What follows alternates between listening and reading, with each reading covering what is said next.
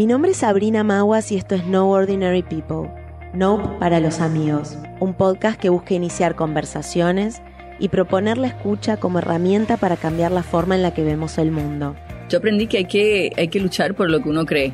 Es paradójico que ser uno mismo resulte tan complejo. Tenés que tener la, la disponibilidad para poder adaptarte a lo que se está presentando y tener el ingenio para pensar una idea creativa de cómo solucionarlo, básicamente. De no olvidarnos de lo que fuimos y que nos fortaleció y nos hizo crecer. Y tampoco olvidarnos de que queremos seguir creciendo. Estoy inmensamente agradecida por esta quinta temporada y la posibilidad de seguir entrevistando a estas mentes brillantes y compartiendo sus experiencias con ustedes.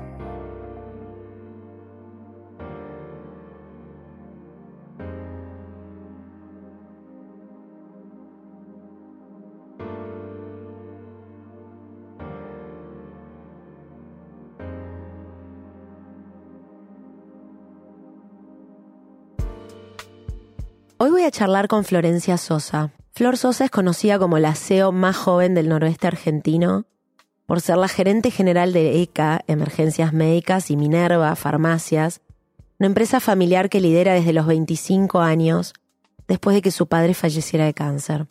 Siente que su liderazgo es un desafío en una sociedad conservadora y machista, por lo que desafía romper el techo de cristal y defiende la mejora de los estándares de género en el mercado empresarial argentino latinoamericano. Además, es directora de la Federación Económica de Catamarca y la primera presidente mujer de la Cámara de Propietarios de Farmacias. Por otro lado, es amante de la moda y socia en Andina, un proyecto argentino de triple impacto que busca dar visibilidad al trabajo de las artesanas de la puna catamarqueña. Lanzó su primer NFT junto a Carnaval Art, que es el primer NFT de tejidos de lana de vicuña del mundo, enfocado en diseñar su trazabilidad. Está ya trabajando en un próximo NFT relacionado con el litio, que es una de las industrias claves de Catamarca y uno de los minerales más valuados del mundo. En colaboración este proyecto con el gobierno de la provincia y el gobierno nacional y Naciones Unidas. Nada más y nada menos. Necesitaba como un tanque de oxígeno para decir todo esto, Flor. Gracias por estar primero. Por favor, gracias por la invitación. Siempre digo que mi sueño es tener un podcast porque me parece muy divertido el formato. Vamos por ello entonces, escúchame. Y, y nada, un placer que sea con vos, que, que también sos una, una gran referente y una gran curiosa, me encanta eso. Eh, me siento sú- súper identificada, así que gracias. Gracias a vos por, por saciar mi curiosidad y venir. Arranco como arranco todas las entrevistas, porque hay una razón de esta pregunta, que es ¿qué querías hacer cuando eras chiquita? Ah, qué difícil.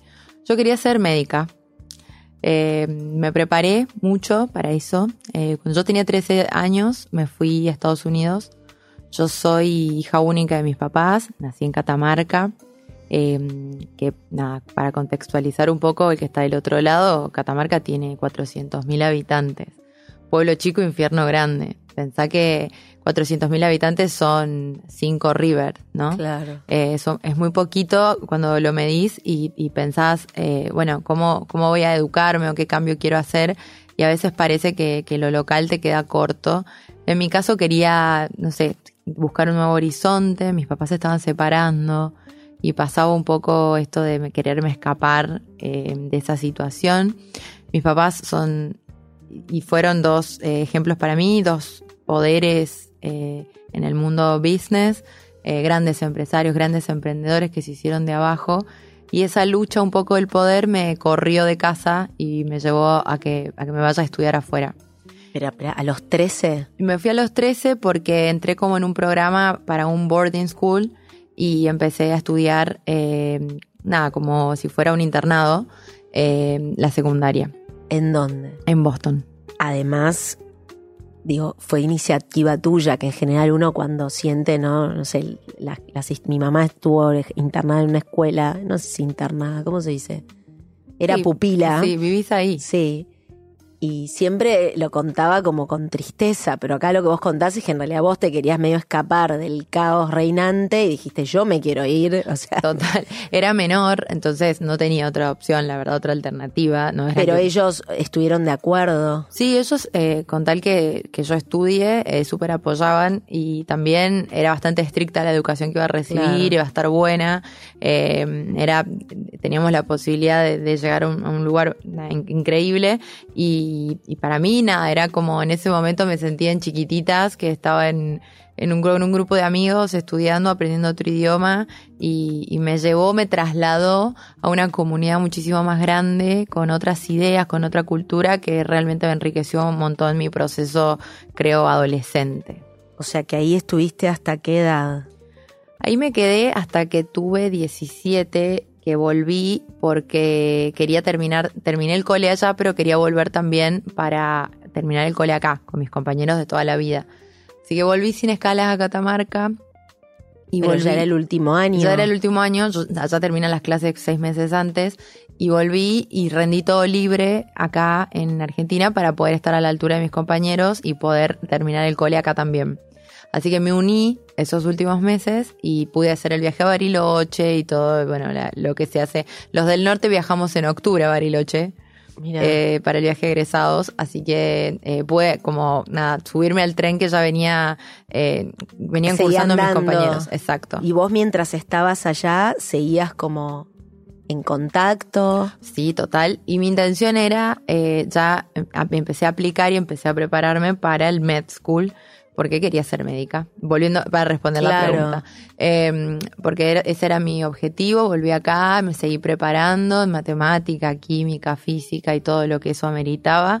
Porque mi sueño era ser médica, porque mi papá tenía una empresa en ese momento que, Que es estaba vinculada. Exacto, a la salud y, y para mí iba a ser por ahí mi revolución, iba a ser como una médica que iba a descubrir algo nuevo, no sé. La verdad la vida cambia tanto que, que hoy exactamente al sueño no me lo recuerdo porque cambió, pero, pero sí recuerdo eh, toda esa preparación que yo tenía y lo hice, ingresé, Empezaste empecé medicina. a estudiar medicina, pero me ¿En tuve dónde? que quedar acá, en Córdoba, porque eh, mi papá se enfermó. Ese año, ese primer año, que fue Tu mi- idea era volverte a Estados Unidos. mi idea era volverme a Estados Unidos. Y esos últimos meses de las fiestas y, y nada, en enero, febrero, mi viejo empezó con un montón de síntomas bastante, bastante complicados, la verdad.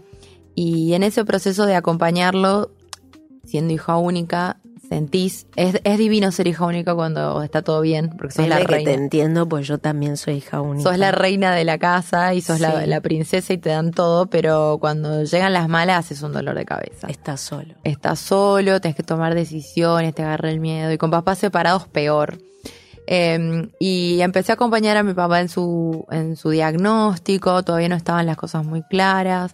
Hasta que fue diagnosticado, yo ya había ingresado a la Universidad de- Medicina en, la- en- en Córdoba, Córdoba. eh, para la Católica. Y empecé a cursar, porque veía que los tiempos corrían y, y bueno, empecé a cursar. Pero iba acompañando al mismo tiempo a mi papá en todo el proceso. Empezó la quimio, todavía no teníamos un diagnóstico claro, sabíamos que era cáncer, pero no sabíamos qué. Y, y me la pasé todo ese año cursando en la Universidad Católica de Córdoba, cursa en la eh, Clínica Reina Fabiola. Por lo tanto, cursaba en la clínica y salía corriendo y me iba al sanatorio Allende donde mi papá se hacía la quimio. Era una quimio bastante larga. En Córdoba. Todo en Córdoba. ¿Porque él vivía en Córdoba o se fueron No, a se- Córdoba para tratar? Nos fuimos a Córdoba porque él está un doctor muy reconocido en el área de, de cáncer de sangre, ¿no? Eh, y nada, él optó, le pareció como mucho más acogedor que venirse a Buenos Aires. Y nos quedamos en Córdoba y, y todos nos adecuamos a la vida de Córdoba. Ninguno, la verdad que yo nunca había ido a Córdoba. Ese fue mi primer encuentro. Eh, estuvo bueno, Córdoba es la segunda ciudad más grande del país, pero aún así tiene una mentalidad de pueblo Sí, todavía. Y fue bastante receptivo y acogedor y nos sirvió en ese momento de unión, de dolor, de transformación, para acomodarnos a todo lo que iba a venir. ¿Y vos estabas viviendo con él? ¿Él ya había armado pareja aparte? ¿Tu mamá vivía en Catamarca? Mi mamá seguía en Catamarca eh, y nos mudamos juntos y como te digo, eh, me convertí en hija, médica, enfermera, psicóloga, todo. Y tenías Amiga. 20, 18, 19. Tenía ¿cuántos 18 años. Eh, 17, 18 años. Y, y ese año fue bastante duro y la medicina me colapsó. Me, me, me superó porque me iba muy bien. Siempre fui una chica muy estudiosa, muy aplicada. eh, me, me sale fácil lo de estudiar. Pero me colapsó totalmente y se me mezclaron los intereses. Claro. Era como realmente puedo hacer esto y acompañar a mi viejo y, y estaba totalmente cansada. El olor lo tenía penetrado en la nariz ya del, Claro, de el sanatorio. Sí. Y ese año, en diciembre, curs terminé, rendí todos mis finales y decidí cambiarme a los números. Entonces ahí me volqué a, a mi segunda opción, que siempre habían sido los números, porque de nuevo, siempre y más en este momento sabía que, que mi viejo no sé cuánto me iba a durar y Claro, me iba a tocar esta responsabilidad. Total. Los números iban a ser mi mayor aliado al fin y al cabo, así que estuvo buenísimo y me pasé administración, hice administración, hice después para en contador. Córdoba.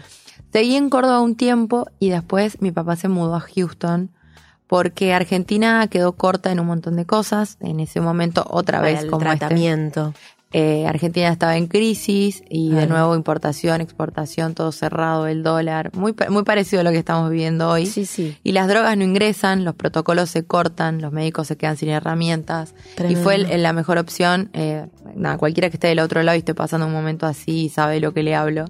Y, y mi viejo se mudó a Houston porque tuvo la oportunidad de entrar en un proceso experimental con Johnson en su momento y, y- y nos fuimos para allá. En Houston está el, el centro médico dedicado al cáncer más grande del mundo. Y de verdad cuando llegué ahí no podía creer lo que veía de la enormidad y la magnitud eh, de lo que era la medicina y de lo preparado que estaban, y, o de lo poco preparado que estaba Argentina. Y, Sí, y- el contraste. Seguro. Y, y en ese proceso, nada, lo acompañé y aproveché también la situación y la leve mejoría. En ese momento se creía que su expectativa de vida iba a ser de cinco años. Íbamos más o menos dos. Y en una charla con él decidí que iba a priorizar mis estudios antes de venirme a trabajar porque era mi única oportunidad de estudiar. Él muy claro me lo dijo, después no vas a estudiar nunca más. Entonces hacelo ahora, que estoy acá y, puedo- y podés hacerlo. Y así fue, entonces me mudé a New Haven, a Connecticut, y ahí estuve en la Universidad de Yale haciendo el resto de mis estudios, que fue una oportunidad única, eh, que tuve el honor de hacerlo, no todo el mundo tiene el privilegio, porque no es, no es pagar, como muchas veces se escucha, realmente te quemas las pestañas estudiando, pero para mí estuvo buenísima la oportunidad para, mm, para conocer otros líderes y para empezar a prepararme en este camino que iba a ser de, de ser una mujer poderosa, entre comillas. Sí, de tener que tomar las riendas de lo que es de lo indefectible, ¿no? Ya, ya es. Me emociona escucharte porque a mí me pasó muy parecido con mi papá y la verdad es que es es esa mezcla, eh, todo ese tiempo en el que vos ya te preparás para algo que como decía, indefectiblemente va a pasar, pero querés como hacer todo despacito para que el tiempo no pase, ¿no? Lo rap, como parece redundante y ridículo porque el tiempo pasa en el tiempo que es, pero uno lo quiere retener y, y lo más que puede y al mismo tiempo el estrés y el agotamiento físico y mental de, De todo. de todo, de esas conversaciones, me imagino de tu esfuerzo en la universidad además, de no estar como coping con todo lo que te, te, Y no dejas de ser una te piba de exigía. 20, 21 Exacto, años que tenés quería- 20 años. que quería ir al boliche o quería salir Sí, con eso mis ya amigos. lo tenés guardado en el fondo del cajón. En el fondo del cajón y, y que el celu vaya conmigo a todos lados porque en cualquier momento podía recibir una llamada. Sí. Todos los días era una historia nueva, eh, un síntoma nuevo, un y él se quedó en nuevo. Houston, vos estás en Yale y ibas y venías. Iba y venía constantemente. La cantidad de puntos que sumé en aerolíneas en United fue tremendo eh, y fue, mm, no sé, no sé si decir que fue un momento lindo, feo, fue una, mm, hoy si hago un balance eh, me enriqueció, me, Sí, te marcó para me siempre, marcó para sin duda. seguro. Y, y estuvo bueno también, y para el que esté del otro lado, y, y ojalá no lo esté pasando, pero si lo está pasando, eh, ser realistas, ¿no? Como no negarlo y, y vivirlo, eh, hablarlo. Yo tuve la oportunidad de hablarlo con él, esto de decirle, bueno, papá, te morís, ¿no? Y, y qué te gustaría hacer, y qué crees que hagamos, y no sé, cosas que, que, que quizás, no sé si no- me gustaría que me pregunten en mis últimos días, pero pero esas charlas te dan un pantallazo de, de muchas cosas. Yo aprendí un montón y también entendía que era la única oportunidad que iba a tener para aprender de él. Como que la vida nos aceleró un poco el proceso, me hubiera encantado nada Sí, tenerlo claro. hoy, pero, pero tenía procesos acelerados que vivir. Yo no tenía mi vida resuelta para nada. Y ahí es donde se generaba como padre para él también esta, esta disputa de la dejo a mi hija como en pampa y la vía, ¿no? Como que todavía no tiene nada resuelto. Y yo sé que eso le pesaba a él tanto porque le hubiera gustado capaz verme casada con Sí, hijos un poco hablar. más estructurada. Y, y nada, yo capaz todavía me seguía, no sé, eh, pensando que, que me iba a poner el fin de semana. Y él eso lo preocupaba y yo lo sabía. Pero también no podía dejar de ser la piba que era. Eh, tomé todo con mucha madurez, con mucha responsabilidad. Pero sí aproveché mis momentos libres porque realmente sabía que es- esa era mi única oportunidad. No, dejé de ser una pendeja adolescente, pero sí fui muy responsable en, cada charla y, entendía la magnitud de lo que me iba a tocar vivir. Y así fue, en 2018 eh, mi viejo entró como en un coma a principio de año y volvió de eso y cuando despertó me dijo, mira, yo me quiero morir en mi casa. Entendí y armamos toda una logística para poder llegar de Houston a Catamarca, no solo a Buenos Aires, a Catamarca, eh, para que él pueda morir en su casa. Él muy consciente, y eso es lo más doloroso de estos procesos, ¿no? Cuando, cuando la persona o el deterioro es paciente... físico, pero no mental. Total, y, y cuesta y duele, y quieres mirar para otro lado, y no puedes llorar porque lo debilitas al otro, y yo le quería mostrar que yo podía, que era fuerte, después volví a mi casa y me partía al medio y decía, ¿qué voy a hacer? Yo sola no voy a poder. Eh, y así fue un poco mi, proceso de hija única, eh, tomando decisiones, tomando decisiones por su propia vida, porque en esos momentos cúlmines, sobre todo en, en Estados Unidos, la salud funciona diferente y el plan B tiene que estar de manera constante acompañándote.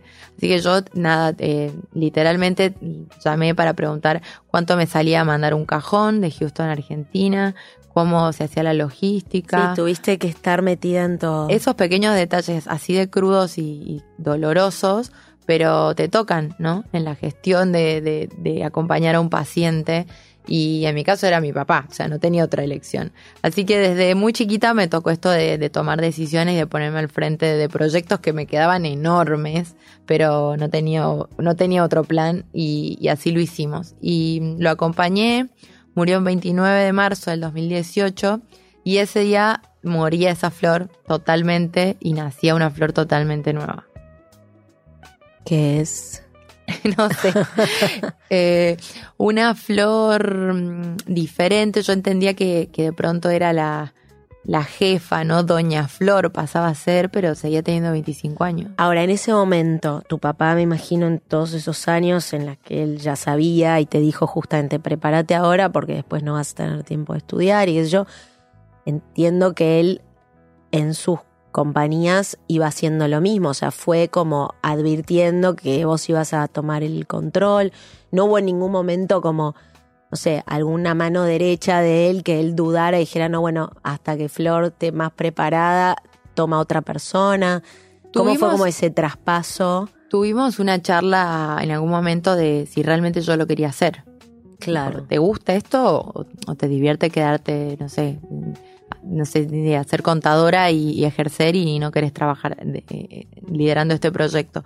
Eh, la verdad que nunca lo tomé como una opción, entendí que era su legado y que lo quería cuidar. Eh, entendía también, todas sus empresas se conformaron como empresas familiares, pero no había ninguna gran familia detrás, sino que era él. Pero las empresas que nacen con esta concepción de familia funcionan como una gran familia, ¿no? Siempre hay como mamás, papás, Totalmente. hijos, una casa, una gran casa. Y, y todo eso a mí me, no sé, me emocionó y creí que ese era mi lugar. Creo que no me equivoqué, pero sí no hubo un traspaso generacional al mando, sino que fue porque desaparece una persona y entra otra. Porque realmente nos volvimos de Estados Unidos para que él muera, no es que nos volvimos antes a, a laburar. Entonces, eh, mi papá murió un Viernes Santo y yo pasé Pascuas encerrada, mirando el techo, pensando qué carajo iba a hacer ese lunes. Y así fue. Y el lunes llegué y todos me estaban mirando como, bueno, ¿Qué va ¿Qué a pasar? hacemos? ¿Qué hacemos? Vende, se funde, no Claro. lo quiere, nos tira todo, nos quedamos sin trabajo. Yo no tengo hijos, pero mm, calculo que eso se debe sentir cuando, cuando los pibes te miran como diciendo, bueno, ¿qué comemos? ¿Dónde vamos? sí, sí, ¿Qué nos ponemos? de vos. Exacto. Y, y eso pasó un poco y la verdad que fue muy emocionante para mí. Y ese día entendí lo que era la responsabilidad, por así decirlo.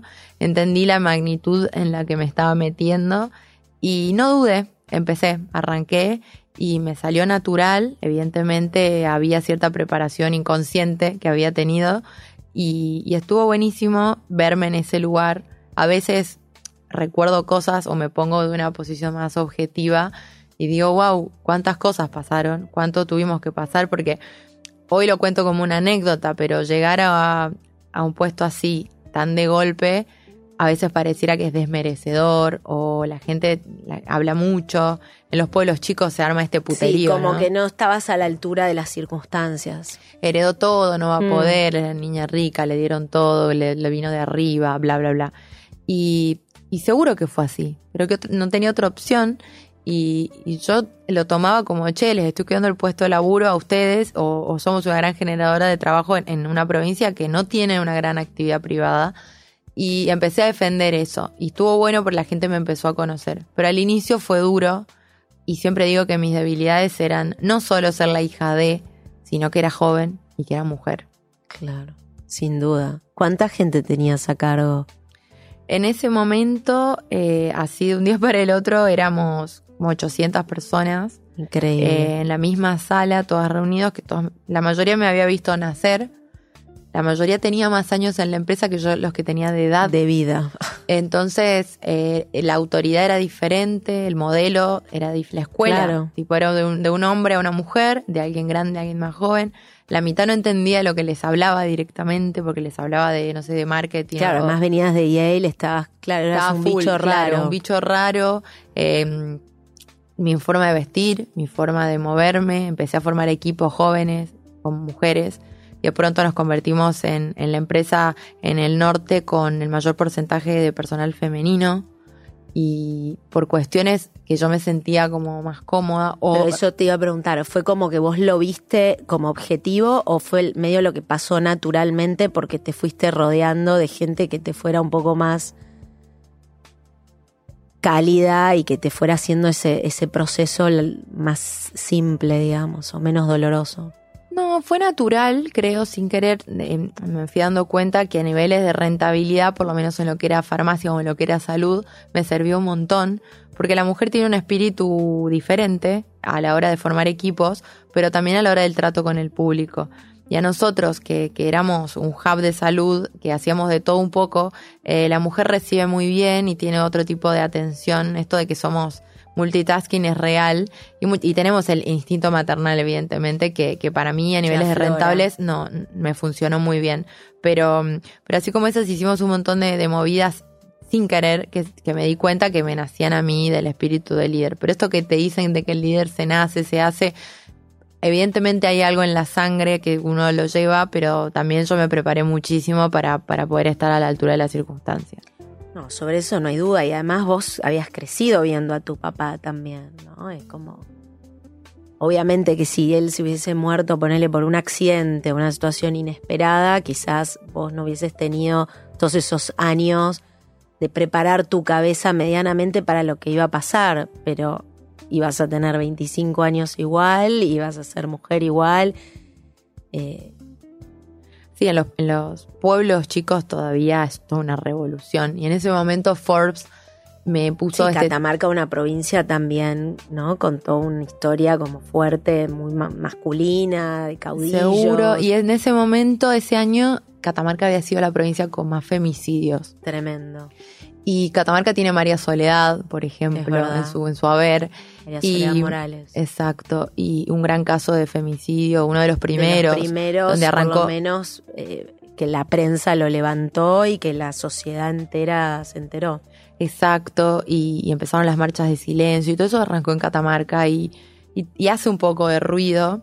La verdad que, que yo no me considero 100% feminista extrema, pero cuento mi experiencia siempre como mujer y sí fue un gran desafío realmente porque hoy me toca todavía sentarme en mesas donde, donde cruzo la puerta y me dicen, disculpe, ¿usted es la secretaria del señor Sosa? No, soy yo, ¿no? Eh, y, y bueno, nena, vos vas a traer el café, porque vos sos jovencita, vos sos mujer, vos sabés servir el café. Ok, a veces uno por, por respeto a los mayores y demás Sí. baja la cabeza, pero después te vas dando cuenta que, que te posicionan de un lugar porque sos mujer, ¿no? Y, y lo de ser joven igual, hay una, hay una generación muy receptiva y muy abierta al traspaso generacional o a convivir. Y hay otra que todavía está muy cerrada y que los jóvenes, nada, somos revolucionarios y no podemos. Y hace un poco de ruido cuando llegas y, y te, te tiran a matar, como, nena, ¿viste el contrato que hicimos en el 84? Claro. Y tipo, no Vos nací. no habías nacido. No nací, señor, ¿me lo puede contar? ¿O me puede, me puede Sí, lo hacen a propósito para que te sientas afuera. Todavía nos pasa eso a las nuevas generaciones que estamos liderando proyectos y, y lo he hablado con colegas, que no tengo muchos tampoco. Claro, estás No hay- medio sola. ¿eh? Exacto, no hay muchos jóvenes todavía, cada vez hay más, obvio, pero liderando proyectos menos en el interior, casi todos están acá en Buenos Aires. Y, y también eso te, te asusta, te intimida, ¿no? Te, te hace dudar de tu propia voz. Y eso también, eh, y ni hablar cuando llegas con un acentito. Vos no sos de acá, nena, ¿no? Como, no debes conocer acá. No, no conozco y obvio que necesitaba una introducción y, y seguro que tengo un acento. Y eso que tengo un acento medio complicado porque perdí mucho del norte, Claro, pero... es un mix de lo pero- que adquiriste en Estados Unidos. Pero esas tres debilidades en ese momento se terminaron transformando en mi fortaleza. Hoy son mi caballito de batalla y hoy lo llevo con mucho orgullo. No sé hasta cuándo voy a robarlo de joven, pero, pero siempre digo que, que realmente... Siempre va a ser más joven que todos estos señores, seguro. Seguro, pero es, fue difícil la adaptación y, y es lo que le pasa hoy que me cruzo a cualquier emprendedor o, o a cualquiera que viene a tocar la puerta y que quiere arrancar y, y- y que su voz se escuche, ¿no? Como por ser joven a veces pecamos, por ser mujeres terminamos dudando, dando vueltas y eso no está bueno. Sin duda, y por eso también es como tan importante que haya como como esa unión, ¿no? Y como esta cosa de ser solidarias entre nosotras me parece como clave, que también creo que fruto de, toda otra cultura más instalada por los varones o el rol que se le daba a la mujer y que fuimos tomando, había una competencia como instalada entre minas, ¿no? Cuando yo creo que siento que está cambiando, pero siento que todavía falta mucho en ese sentido. Todavía no pasa que, que, que las mujeres per se se quieren ayudar y se quieren como ir, ¿no? Como levantando entre sí y entendiendo que el éxito de otra es también indirectamente el éxito propio, porque está poniendo, ¿no? Como un, un eslabón más en una cadena hacia un cambio, lo que vos tanto este, promovés, ¿no? De justamente eh, por lo menos igualar los derechos, que se gane lo mismo, o sea, falta tanto por hacer. Ahora me quedé pensando lo de sos la primera presidente mujer de la Cámara de Propietarios de Farmacias. ¿Eso es un cargo votado? Qué bien. ¿Y Estuvo quiénes buenísimo. te votaron? Los otros Todos- todas las- farmacéuticos. Sí, en realidad la Cámara de Farmacias son eh, los propietarios de farmacias que no son farmacéuticos. No son farmacéuticos, Está pero el colegio tienen- de farmacéuticos. Y mm, mi viejo había ocupado un lugar, fue uno de los socios fundadores, y cuando yo llegué, eh, las instituciones, yo creo que los jóvenes no creemos tanto en las instituciones, nos cuesta ser parte porque ya no creemos tanto en ese mensaje, en esa burocracia, en esa formalidad. En mi caso me pasaba un poco parecido, pero entendí de que todo este ámbito empresarial era importante y que me podían ayudar a dar voz. Entonces empecé a involucrarme tanto en la Cámara de Farmacias como en Federación Económica. En Cámara de Farmacias eh, había en ese momento un presidente hombre, yo me empecé a involucrar en un montón de políticas y de medidas que se iban tomando y cuando fue la asamblea la gente me votó, yo no lo podía creer, digo, wow, qué bueno porque habla de un cambio, habla de una nueva generación, de un rubro muy tradicional que es la farmacia, muy tradicional en Argentina, muy de, machista, muy de hombres. Eh, no hay casi jóvenes ni mujeres, eh, ni dueños, ni liderando proyectos de farmacia en Argentina. Y eso fue para mí una gran revolución que, que me encantó ser parte. Y después en, en Federación Económica pasó lo mismo. Federación Económica son esas instituciones del norte que un poco defienden los derechos del sector privado, que ocupan un puesto neutral entre el gobierno y, y- y el, el Estado y lo privado. Y, y también me empecé a meter un montón para conocer la industria, para conocer qué había, qué teníamos. Y también dije, bueno, me voy a meter, me voy a meter. Y terminé como directora, una de las primeras directoras mujeres. Y eso para mí también fue un, un- un gran pantallazo de realidad. Porque como así cuando se me, cuando Forbes me, me puso este título de la ciudad más joven de Argentina, son pequeñas exposiciones, grandes, grandes exposiciones, que me hacen ver de una manera objetiva algo que no me doy cuenta que está pasando. Claro, vos lo estás viviendo y de repente viene como ese endorsement de afuera. Exacto, y, y me súper sirvió para, para darme cuenta que venía bien. Era como nada, una, un aplauso, una palmadita, como vení bien, Flor, seguí por ahí.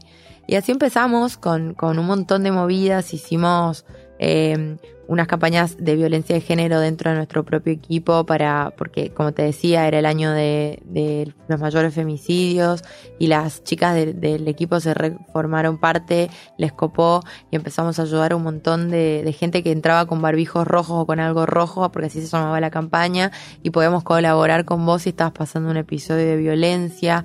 Empezamos a trabajar la inclusión y fuimos la primera farmacia inclusiva de Argentina. Cuando digo farmacias digo del, del- de la cadena, ¿no? Y, y así empezó un poco mi gestión a ser un- más revolucionaria, no enfocarme tanto en el producto que vendemos, que seguro lo vendemos, pero yo quería que, que la gente se sienta identificada desde otro lugar. Eh, y así fue como llegó también el primer robot a una farmacia, que lo hicimos desde Catamarca, era tipo un delirio. ¿Y qué hace el robot? Y siempre cuento esta anécdota, pero ver. todo Catamarca tiene una sola escalera mecánica. Y tiene un robot en una y farmacia. tiene un robot. y fue la primera farmacia con un robot en Argentina. Wow. Entonces hablaba un poco del contraste, de Sin lo atrasado duda. que estábamos. Y, y fue toda una revolución poder traerlo de Alemania, que llegué a Argentina y que llegué a Catamarca. Me cambiaba el dólar, se iba, el gobierno llegaba a Macri, era todo un quilombo. Yo decía, ¿cómo hago esto? Lo logramos. Y, y estuvo bueno de, de ser parte de, de este proceso de, de decir, bueno, soy parte de la revolución, ¿no? Eh, pusimos el robot en una farmacia que tenía más de 160 años y la farmacia que queda frente a la plaza, frente a la catedral, frente al banco, La como la, referencia. Exacto, la, la- la farmacia del pueblo, la farmacia insignia. Y parte de la comunidad me trató de que iba a eliminar la historia, de que la juventud no servía, que iban a despedir a todos, que no valoraban el trabajo Por el robot. Por todo, por la remodelación, por como que la historia no se podía tocar. Y, y mi intención no era tocar la historia, la respeto, simplemente era hacer una revolución y que realmente podamos dar un gran paso. Y así lo hicimos, y fuimos la primera farmacia, y salimos en todos lados, y pusimos la farmacia, el robot, perdón, no en back, sino en front, para que la gente lo pueda ver. Y hoy si vas a la farmacia te atiende un robot. Eso te quería preguntar. El robot te atiende. Te atiende entre comillas. eh, es como self-service. Algo así y te cae como, para ponerlo en gráfica, como en un pequeño tobogán que te cae al lado y te Ah. cae tu medicamento. Fue para nosotros un proceso divertido. La- el equipo de trabajo tomó como que era un compañero más, porque realmente hace el trabajo que nadie quiere hacer. Claro. El stock, el vencimiento se acomoda, se limpia solo, eh, trabaja de noche. Por eso yo digo que es mujer el robot, porque hace todo, todo solo, eh, no jode a nadie. Y, y es espectacular eh, también ver eh, cómo la sociedad se adaptó y se sentía como tenemos un robot, era, era de todos. Estaban orgullosos. Eh, iba un señor grande y me decía, yo nena nunca vi un robot y es la única vez que voy a ver un robot. O iban los pibes de la escuela o de jardín y lo iban a dibujar o, o iban a sacarse fotos. Eso para mí hablaba mucho de, de la nueva gestión y de lo que la nueva generación queremos mostrar, ¿no? Como que la tecnología es parte de nuestras vidas y realmente puede ser parte de un negocio tan tradicional como es la la farmacia. Y a- en ese, como en dentro de ese, de ese universo, porque bueno, eso es un poco lo que vos tomaste de lo que dejó tu viejo, pero empezaste vos también como a crear tus propias nuevas redes y nuevos negocios y bueno, contame lo del NFT, porque eso no, eso es como, ¿en qué momento tuviste tiempo para decir, ok, tengo una marca de ropa que en realidad estoy enfocando en el trabajo de estas tejedoras mujeres, doy valor a esto. ¿En qué segundo te sobró un momento? Eh, ¿O era más el deseo justamente de decir, ¿sabes qué? Un, necesito un recreo de todo este caos. Creo que los pibes nos aburrimos rápido y, y en mi caso me pasó un poco así, como que yo tipo había hecho todo lo que podía hacer desde mi rubro salud, es bastante tradicional y mucho la cuchara no puedo meter, hay mucha burocracia y muchos procesos que están estructurados. Y cuando me aseguré que todo funcionaba y que todo iba bien, empecé a recorrer un montón el norte y me armé una fundación en nombre de mi viejo. Porque todos estos proyectos satélites que yo iba armando, todas estas campañas, necesitaba darle un marco, ¿no? Entonces armé la Fundación Emilio Sosa y empezamos a capacitar mujeres líderes, como le digo yo, muchas veces son las punteras políticas del barrio, otras son la señora que abre la puerta y tiene un comedor. Digo mujeres porque generalmente es la mujer la que abre la puerta de la casa. Y empezamos a laburar con ellas y empecé a conocer la historia de mucha gente. Recorrí todos los barrios, sobre todo en momento de cuarentena, de punta a punta te puedo nombrar y nadie lo puede, nadie puede decir lo contrario porque realmente hicimos un trabajo 360. Y recorriendo el interior de Catamarca, para el que no sabe, el norte de Catamarca geográficamente es muy difícil porque es muy alto. Estamos hablando de lugares, de, de pueblos que están a más de 4.000, 5.000 metros de altura no solo es un clima árido y es súper remoto, sino que no hay conectividad y las condiciones de vida son bastante duras, ¿no? Y en ese recorrido conocí la comunidad de Laguna Blanca, que queda en el departamento Belén, que cuando venís a la ruta literalmente queda en el medio de la nada, porque a esa altura ya no hay ni vegetación ni nada, ¿no? Es totalmente árido, Árido. mucho sol, las casas son chiquititas porque hay mucho viento, no hay nada que haga resguardo, digamos. Entonces cono- las conocí eh, a estas mujeres que tejían la vicuña, porque esta es la concentración más grande de vicuña del mundo En eh, Catamarca. en Catamarca. Y, y la vicuña es como un animal doméstico, como un perro para ellas. Literalmente está en la galería, en la casa, entra, sale, conviven con el animal, le tienen mucho respeto y entienden que es su fuente de trabajo, porque en el, en el proceso de la esquila, que por las dudas el que no sabe, la- la- el animal no muere y no le pasa nada, y la vicuña es como una llama que Como necesita, sí, que necesita ser esquilada. Y, y en ese proceso tan artesanal, porque realmente el chacu, que es la esquila, lo hacen entre ellos, entre familia, es un proceso súper eh, cuidado. Y, y posterior a eso, esa es su materia prima y empiezan el tejido, en el telar que tienen en la casa, porque cocinan, cuidan al niño y están tejiendo. Y no sé, lo vi tan autóctono y tan nuestro que digo, bueno, chicas, ¿en qué colaboro, no? Y el pedido de ella fue, mira Flor, nosotras no necesitamos nada, pero necesitamos vender. Porque tenemos todos estos ponchos acá acumulados Ellas los hacen y después no los vendían. y solo llegan a la capital de la provincia en la fiesta del poncho Claro. o alguna fiesta de cultura y llegan a la rural, por ejemplo, como un montón, ¿no? Y esas son las únicas oportunidades donde ellas mismas se daban cuenta que no estaba su comprador. Hoy un poncho de vicuña es uno de los tejidos de lujo del mundo en la moda. Y hoy si entras a un Loro Piana o a Louis Vuitton o a un Hugo Boss, tenés tejidos de vicuña no 100% naturales a 5 mil, 6 mil dólares. Ahora esa vicuña no es de acá. Es de acá. La que venden en esas marcas. Cuando empiezo a investigar, Tremendo. me doy con que el oro piana, por ejemplo, tiene uno de los campos más grandes en estas locaciones y se llevan toda la materia prima a industrializar, porque es más rápido, más barato y tiene total sentido para una marca. Claro. Pero te salteas el trabajo este artesanal que, que de verdad es muy valioso y que también le genera a ella todo, terapia, le genera una economía circular, le, le genera nada, su ocupación, su cabeza que esté útil. Y eso para mí eh, fue como un desencadenante de decir, bueno, vamos a armar algo con ellas. Yo no quería vincularme a la moda, ni quería hacer un producto, ni, ni ser la que compre y vende ponchos, porque no me divertía, porque no es un país que te genere eh, entorno para generar una marca de moda hoy con todo lo que significa los impuestos y producir algo. Sí. Entonces dije, bueno, voy a hacer el nexo, el disparador, voy a hacer la herramienta para que ellas puedan salir al mundo. En un lugar y una cooperativa, por ejemplo, que nunca exportó sus productos. Nunca. Y para mí, el consumidor que puede pagar un tejido que hoy está aproximadamente entre 900 y 1000 dólares, no está, no está ni en Catamarca, ni está en Laguna Blanca, Claramente ni, no. ni son las vecinas de ella. O sea, claramente tenías que salir a un mercado totalmente diferente y venderlo de una manera diferente. Así que creamos eh, Andina, Andina porque están en los Andes, porque me daba poder a, a mujer, a, a fuerte, y que es la primera colección de NFTs de tejidos de vicuña del mundo. ¿Por qué fuimos a la web 3.0 y a la tecnología? Porque queríamos llegar a un, mercado diferente. Para mí no estaba en lo mismo, ¿no? El poncho de vicuña lo vemos acá quizás en Buenos Aires para el turista. Para mí tenía otro mensaje esto porque yo quería darle identidad a cada una de ellas. Esta identidad que la habían perdido en el tiempo, que, que no eran reconocidas, que nadie sabía de dónde venía la vicuña.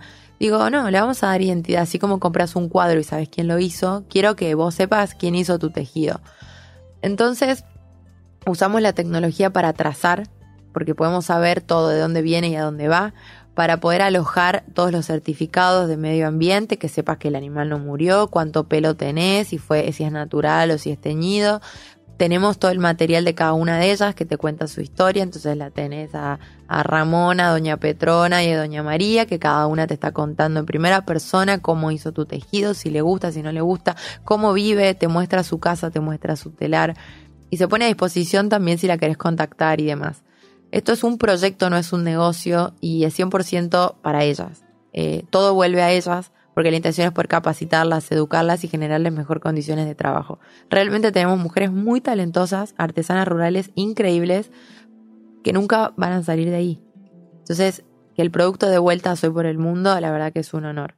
Cada tejido tiene un tag de NFC, que NFC es otra tecnología, entonces vos acercás el celu y inmediatamente te sale tu tejedora contando la historia.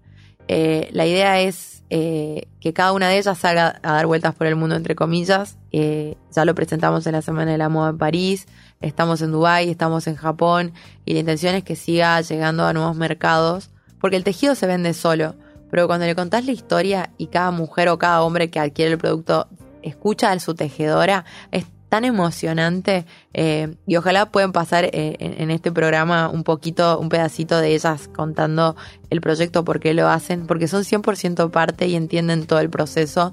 Eh, realmente para mí fue un orgullo poder ser ese puente, ¿no? Eso te quería preguntar, ¿ellas entienden todo lo que está pasando? Pues yo, yo lo vi en el video, que vos con el celu lo acercás como al tag que viene en la, también el que está en la, en el poncho, ¿no? Como hay una cosita de cuero ahí que uno se ace- acerca ahí y aparecen las señoras que están además dibujadas en el cartón que venía también con, con la cajita contando quiénes son.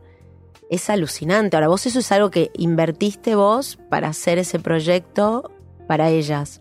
Sí, eh, nada, salió de nuestro bolsillo, digo nuestro porque somos un gran equipo que hicimos Andina.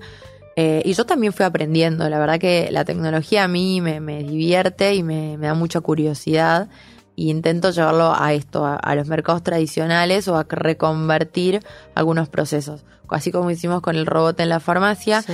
eh, lo de blockchain me ayudó a trazar y a contar historias de otro, desde otro lugar y a llegar a, otra, a otro público totalmente diferente. Que un pibe de 19 años que vive en Madrid me escriba y me diga, che, mirá, quiero comprar el NFT porque me divierte esta señora y no sé qué, que yo le pueda contar, tipo, que nunca su- no le interesaría jamás ni la vicuña ni un tejido, ¿eh? Simplemente porque le divirtió la causa. Digo, wow, esto es lo que quiero lograr. Como abrir el juego a consumidores totalmente diferentes que entienden el mensaje de esto. Que hay marcas hoy que buscan dar otro mensaje. Creo que las marcas que van a perdurar en el tiempo son las que tengan un mensaje claro y que tengan una vuelta a la comunidad, a la sociedad, al medio ambiente. Y en este caso tiene un 360. La vuelta es para todos. Eh, es un proyecto 100% sustentable y ellas están felices de ser parte.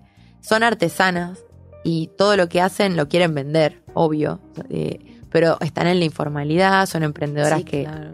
que no están conectadas.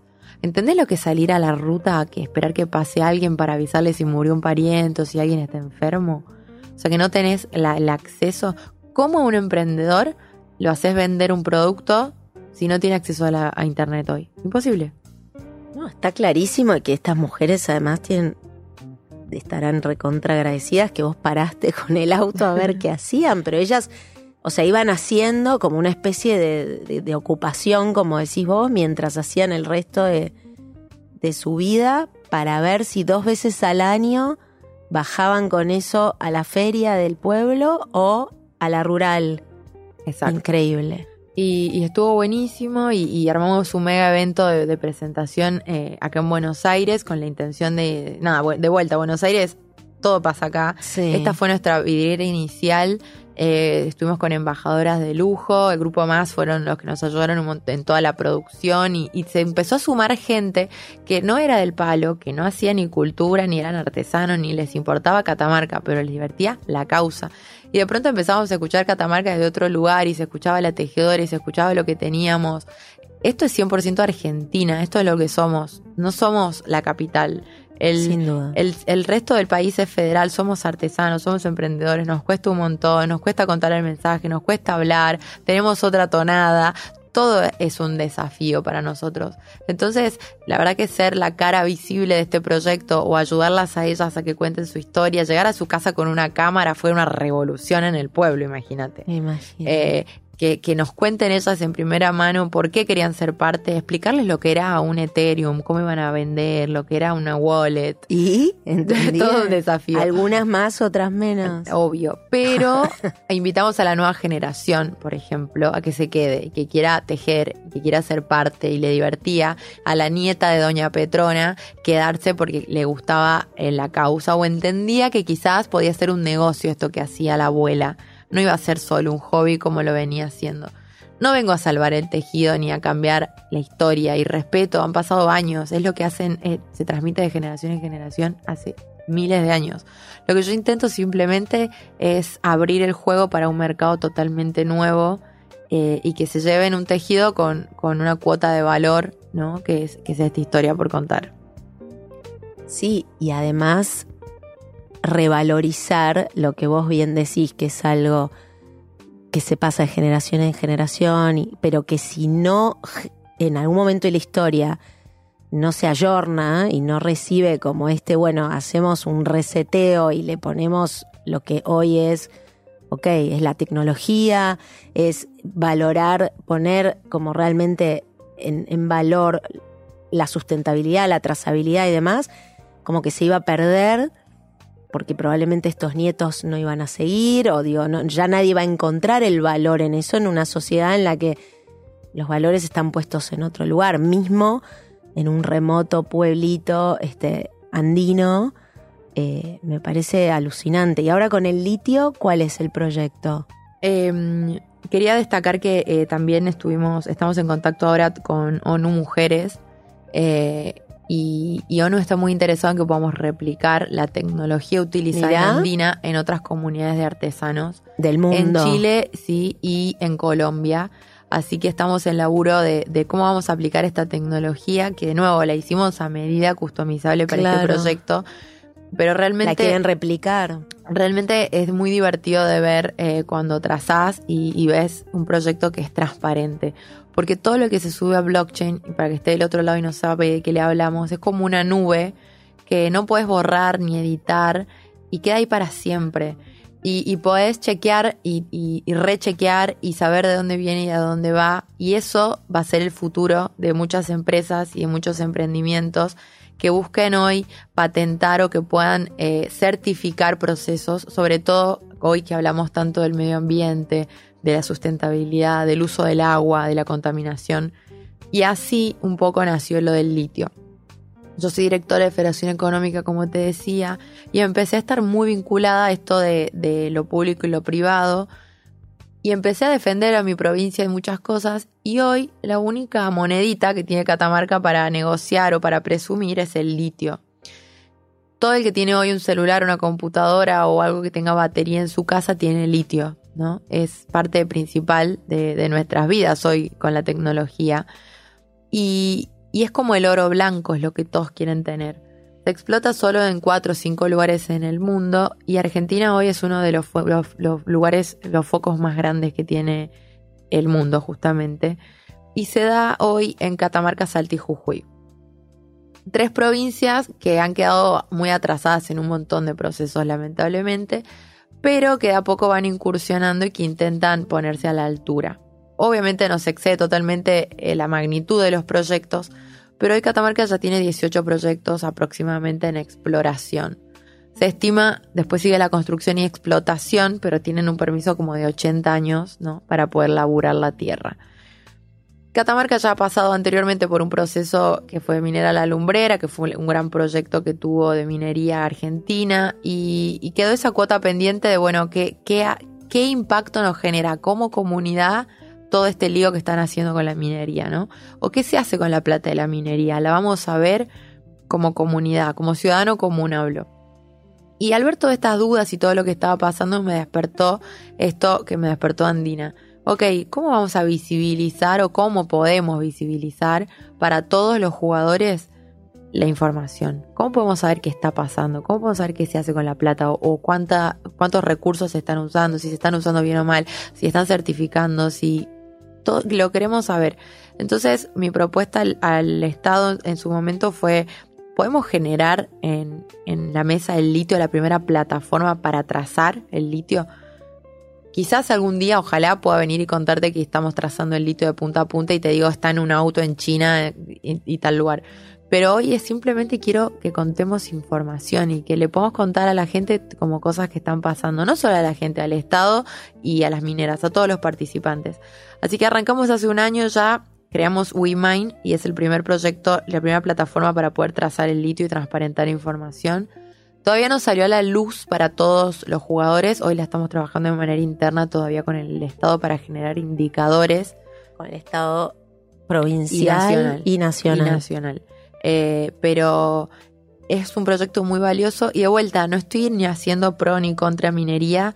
Simplemente soy una ciudadana curiosa que quiere que se cuente la historia y que cualquier persona pueda acceder a cierta información que deberíamos saberla y que está buenísimo también para empezar a ver el impacto que generan industrias en nuestro ecosistema del diario, del día a día. Eh, creo que la, tecnología tiene un muy buen uso, blockchain tiene un muy buen uso, o la web 3.0, hoy la inteligencia artificial. Y los pibes, nada, nacemos con esta curiosidad nata y la podemos, la podemos involucrar en nuestras vidas y hoy para mí es mi mayor placer. Ojalá me siga vinculando desde ese lugar. Y ni hablar que sigo defendiendo esto de ser mujer porque hoy somos entre un 3 y un 6% de las mujeres que estamos trabajando en tecnología nada más. ¿Y cómo te ves o cuáles son los proyectos, no te digo de acá cinco años porque me parece un montón en nuestro país, pero bueno, quizás vos los tenés ya planificados probablemente ¿Cómo pensás seguir? ¿Vas a seguir estando fija en Catamarca? ¿En algún momento sentís que si te quisieras ir, podrías irte o hay algo como siempre muy fuerte que te, tiene ahí, que está vinculado a tu papá, ese legado que, que te cayó en las manos? No, me veo eh, la verdad que hago un poco de base siempre en Argentina porque viajo por todos lados y cualquiera que me siga en redes verá que no duermo ni una semana en la misma cama, voy rotando eh, por provincias porque creo que es mi magia. Mi magia hoy es no quedarme quieta. Hoy me lo permite la edad, me lo permite la soltería, me lo permite el no ser madre de esto de, bueno, con una mochila me soluciono y voy dando vueltas. Y, y también salgo a motivarme y a buscar ideas. Yo no soy creadora de nada, creo, eh, simplemente voy implementando herramientas que voy conociendo y voy uniendo gente. Me veo muy vinculada al mundo emprendedor, seguro, acá y en el mundo. Trato de dar herramientas, trato, invierto o voy motivando o voy coacheando, uniendo lazos para ver desde dónde podemos eh, generar como esta fuerza, este ecosistema que tanto me faltó a mí que fue el encontrar colegas de mi edad que estén en la misma que yo. Y creo que los emprendedores y el sector privado somos los que vamos a sacar este país adelante. Entonces me veo desde ese lugar peleando, llevando esa bandera. Así creamos Activar también el año pasado, que fue la primera incubadora del norte, donde estamos ya mentoreando y haciendo este semillero de ideas para, para ver cómo sacamos esos pibes de ahí o cómo le damos las herramientas necesarias para emprender en un país tan difícil y tan inhóspito como es Argentina hoy que aún así te da oportunidades, porque es muy curiosa la ida y vuelta que, tengo con Argentina, pero, pero la verdad es muy interesante. Eh, me veo todavía defendiendo eh, o posicionando a las mujeres en rubros donde no se imagina uno que, podemos estar. Eh, Y, y no sé, no sé si me veo en política. Eso te iba a decir, yo te veo en política. Eh, es es eh, una, una curiosidad nueva que se despertó sin querer. Eh, a veces me, me gusta, a veces la veo muy cruel, pero me re divertiría ver a una piba joven o, y mujer y del interior ahí arriba haciendo algo diferente. Me, me, me divierte el, el desafío. Ojalá me acompañe el equipo y, y- y- porque tampoco me siento identificada con ningún Sí, partido. eso te iba a preguntar, si ya estás, estás afiliada a un partido o compartís ideas con alguien. escucho ideas, comparto ideas con cualquier político, como que voy eh, rescatando Te lo estás bueno como y lo metiendo malo. en tema. pero no siento que me represente ningún partido y eso es como que ahí me hace un poco de ruido, me, me da, me, me da cruel, ¿no? Porque la política eh, te termina chupando todo y, y la verdad que, que yo creo que vengo haciendo un buen camino, así que voy a ver si realmente en algún momento se justifica. Este, yo también El expongo esfuerzo. mucho mi vida en las redes sociales y eso terminó siendo otro trabajo, esto de ser influencer eh, o de ser una comunicadora porque así como te contaba esto de, de ser mujer y joven y del interior, necesitaba herramientas que me validen y que me acompañen. Y las redes me ayudaron un montón a viralizar mi voz. Y que de pronto yo te pueda contar algo de cualquier lugar del mundo y vos me estés escuchando, para mí te generaba comunidad, generaba eso que tanto me faltaba a mí. No sé si tendré algo de ser esto de ser hija única y que me sentí sola tanto tiempo, pero hoy no concibo la vida si no es como en comunidad, en equipo, y me encanta formar parte y seguir armando cosas y seguir eh, tipo generando equipos de trabajo porque creo que lo más valioso que hoy tengo que, que me acaparan todas las ideas, delegar me sale natural, me encanta hacerlo y, y lo de las redes también, de pronto tengo una gran comunidad que me está escuchando, que me acompaña a cada invento que hago y eso también está buenísimo, como eh, apoyarte en algo así. Y me imagino que todo eso que vos decís que tenés un equipo armado, o sea, ¿cómo armaste ese equipo? ¿Son otras mujeres jóvenes de Catamarca? ¿Son mujeres que fuiste encontrando que no necesariamente vivían cerca tuyo, pero que se acercaron y, y en quién confías? ¿Cómo? Porque esto de ir viajando, ir haciendo, entiendo que dejas y, y que está muy bueno lo que digas de que no tenés problema en delegar, que a veces es el gran problema de los líderes, que les cuesta un montón armar equipo y confiar como cuál es tu fórmula y de quién te rodeaste. Eh, empecé buscando gente que me entienda un poco mi- mis ideas locas. Yo soy increíble a la hora de armar el concepto y lo que vamos a hacer. Pero después en la ejecución de las pequeñas cosas me cuesta, ¿no? Me imagino detrás de un, escritorio. Y esa realidad la digo siempre de antemano. Eh, tengo un montón de defectos, soy colgada, soy dispersa, eh, mi cabeza está en mil lugares al mismo tiempo. Entonces necesito gente como que vaya captando, ¿no? Y vaya haciendo la ejecución. Eh, seguro que me rodeé de mucha gente joven, pero también hice un mix de gente grande que tenga más trayectoria, que me enseñe de la experiencia.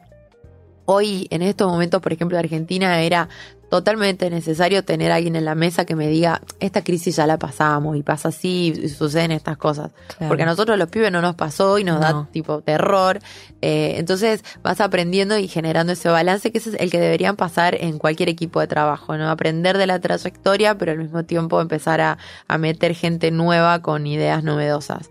Y así fue un poco como nos fuimos formando eh, como empresa, como equipo, mi equipo de trabajo. De pronto armé mi equipo de Flor, que me ayuda en todas estas movidas de lo que es Flor, eh, que como personaje, por así decirlo, que se fue formando sin querer. Eh, y me divierte mucho esto de salir a hablar, no solo contar mi historia, pero oficiar de, referente para los pibes que me ven del otro lado y, que ven que estoy haciendo algo, ¿no? Que hay un mensaje, que tengo un objetivo. Y, eso para mí es lo más valioso, como que una hoy estuvimos eh, la cumbre de jóvenes líderes que me hicieron un reconocimiento y, que vengan pibas de 16, 17 años a decirme que, quieren ser parte del equipo, que les interesaría, eh, o que estudié, o cómo me formé. Eso para mí habla un poco de que hay, hay mucho talento en Argentina y, tenemos como que darle fuerza para que no abandonen y no se vayan por Ezeiza, ¿no? Sin duda. La verdad, admirable, Flor, te felicito.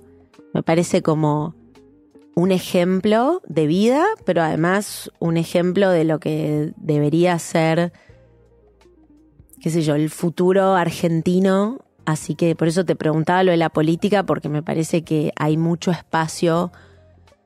Es difícil, nadie se quiere meter porque, como decís vos, es, es duro eh, eh, lo que uno sabe y lo que uno escucha. Y, o sea, cuando uno se tiene que meter a embarrar, es complicado.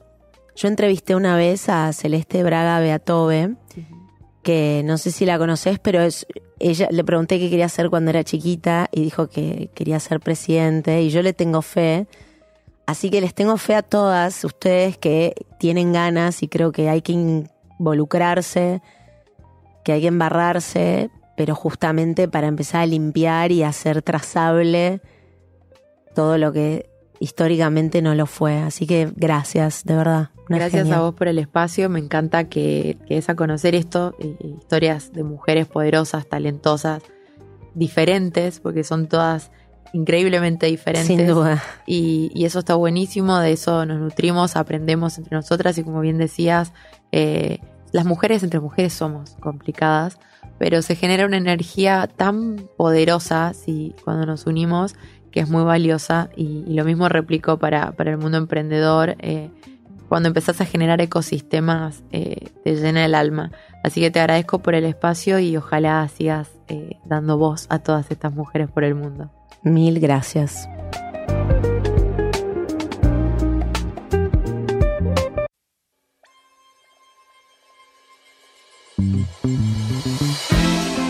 Te gustó el episodio de hoy, por favor suscríbete en Apple Podcast o Spotify o en donde sea que escuches tus podcasts. No te olvides de calificarnos y, por qué no, hacer un review. Soy Sabrina Maguas y estuviste escuchando No Ordinary People.